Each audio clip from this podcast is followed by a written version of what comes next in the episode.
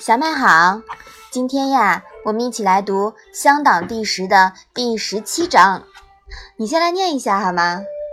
生车，避震立直随，车中不内固，不及言，不轻止。妈妈，随是什么意思呀？随呀，是上车时扶手用的锁带。内固又是什么意思呢？内顾呢是回头看的意思，急言是什么意思呀？就是大声说话。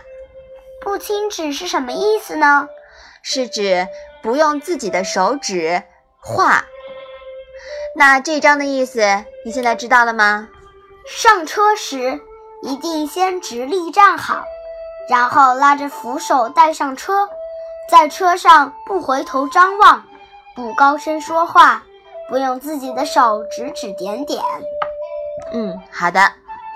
前面这几章啊，讲的都是孔子如何遵从周礼的，在许多举动上，他都能按理行事。对不同的人、不同的事、不同的环境，应该有什么表情、什么动作、什么语言，他都一丝不苟，准确而妥帖。所以，孔子的学生们在谈起这些时，津津乐道，极其佩服。好，你再把这一章啊来读一读。生车，避震立直随，车中不内固，不及言，不轻止。好的，那我们今天的《论语》小问问就到这里吧。谢谢妈妈。